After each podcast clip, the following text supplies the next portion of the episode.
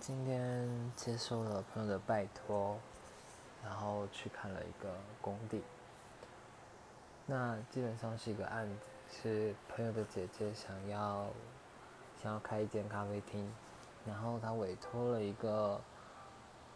嗯，我听起来比较像是木工师傅转转成自己当设计师的人设计的房子。那总之就是因为我自己也是做建筑的，然后就是去看了之后觉得 有很多很奇怪的地方，嗯，总之就是今天陪朋友聊了很多关于设计啊，关于就是该怎么样坚持自己的理念的事情，嗯，还有今天好热哦，